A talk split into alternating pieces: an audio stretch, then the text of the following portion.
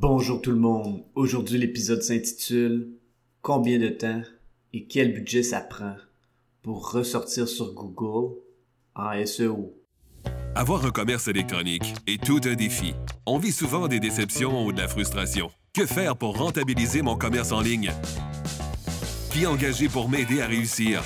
Comment évaluer le ou les professionnels qui ont le mandat de rentabiliser mon commerce électronique et de le transformer en véritable actif numérique? Vous écoutez Commerce électronique et actif numérique avec Nicolas Roy.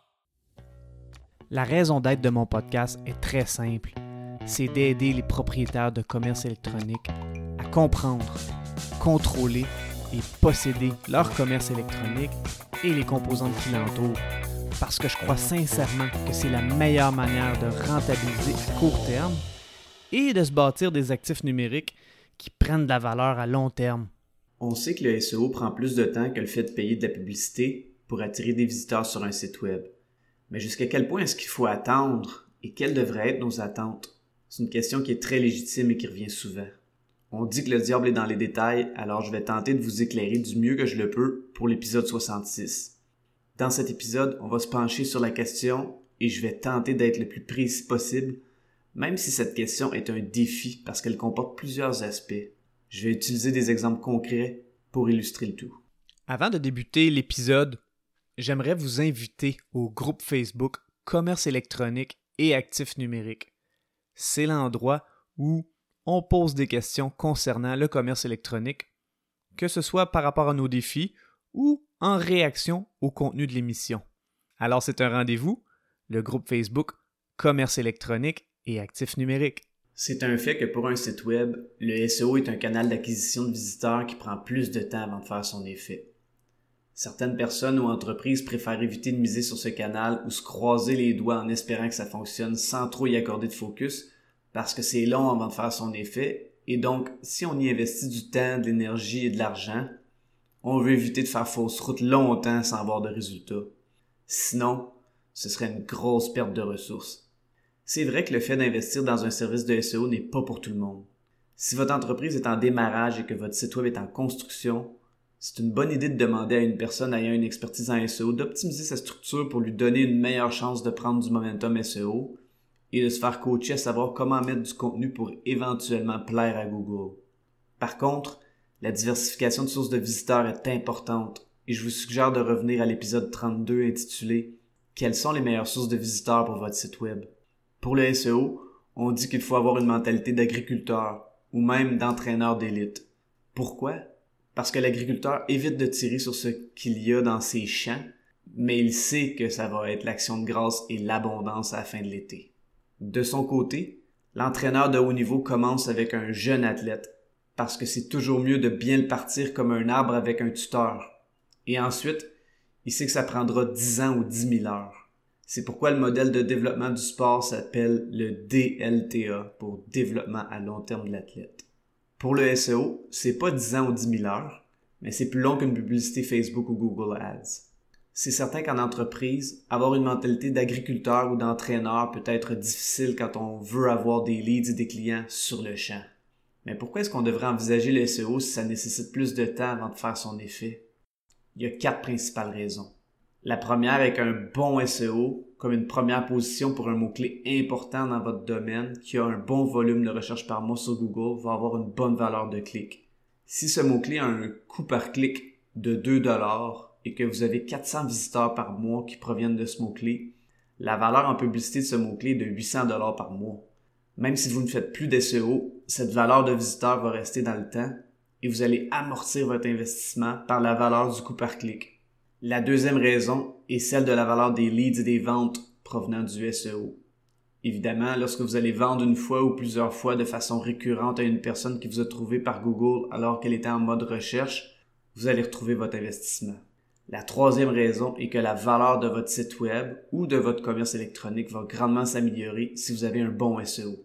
Quand un propriétaire d'entreprise décide de vendre son entreprise et son site web, une des premières questions qui vient lorsque vient le temps d'évaluer le site web et l'état du SEO. Maintenant que la mentalité et le pourquoi d'investir en SEO ont bien été traités, on peut revenir à la question numéro 1 qui est combien de temps ça prend pour bien sortir sur Google. Comme je le disais précédemment, cette question est difficile à répondre parce que ça dépend de plusieurs facteurs. La première question à se poser est est-ce que le mot-clé ciblé est compétitif ou non? C'est probablement l'aspect le plus important de cette question. Si j'invente un nouveau mot-clé et que je crée une page qui cible ce mot-clé, je vais ressortir sur Google dès que cette page va être indexée par Google. C'est-à-dire que Google va la trouver et va la mettre dans ses pages à présenter en résultat de recherche. Évidemment, si personne ne recherche ce mot-clé, ce mot-clé vaut rien, mais je vais vite ressortir sur Google. Ok, c'est bien beau, mais comment on fait pour évaluer le niveau de difficulté d'un mot-clé ou keyword difficulty? On y va en évaluant les sites web qui ressortent naturellement dans les premiers résultats de recherche et on les évalue de différentes manières. Quel est le contenu de la page? Est-ce qu'il y a beaucoup de contenu sur la page? Est-ce que c'est possible d'avoir une page encore plus complète et pertinente sur ce sujet? Est-ce que l'image de marque de cette entreprise est connue ou pas tant que ça? Combien de liens est-ce que cette page reçoit provenant de d'autres sites web? Les liens provenant d'autres sites web sont des votes de confiance aux yeux de Google. Qu'en est-il du site web en général? Est-ce qu'il a beaucoup de pages? Prenons un exemple concret. Si une personne qui a un commerce électronique veut ressortir sur Google pour un mot-clé X et qu'elle voit que des gros sites web sont dans les premiers résultats de recherche, est-ce que c'est possible de se faire une place? La réponse est encore ça dépend. Ça dépend si on est prêt à créer du contenu de qualité sur un blog où les articles de blog pertinents vont pointer vers la page de produit qu'on veut optimiser en SEO. Ça dépend si on peut attirer des visiteurs en bon nombre via YouTube, TikTok, Facebook ou peu importe vers les articles de blog ou vers la page produit. Ça dépend si on peut aller chercher des liens externes ou backlinks qui vont pointer vers ces articles de blog ou cette page produit. Finalement, ça dépend aussi de l'état du compétiteur. Par exemple, il est possible de dépasser un produit sur Amazon avec son site web pour un mot-clé précis si la page du produit sur Amazon n'a pas beaucoup de liens et de visiteurs. Si on veut dépasser la page d'accueil d'Amazon, c'est impossible. Il y a beaucoup trop de visiteurs et de liens. Un autre aspect à prendre en considération pour évaluer la durée que ça prendra pour être bien positionné en SEO est l'exhaustivité du service SEO. J'ai déjà fait un épisode sur le sujet, soit l'épisode 22 qui s'intitule 7 raisons pourquoi il peut y avoir une différence de prix de 3000% entre deux offres de services en SEO.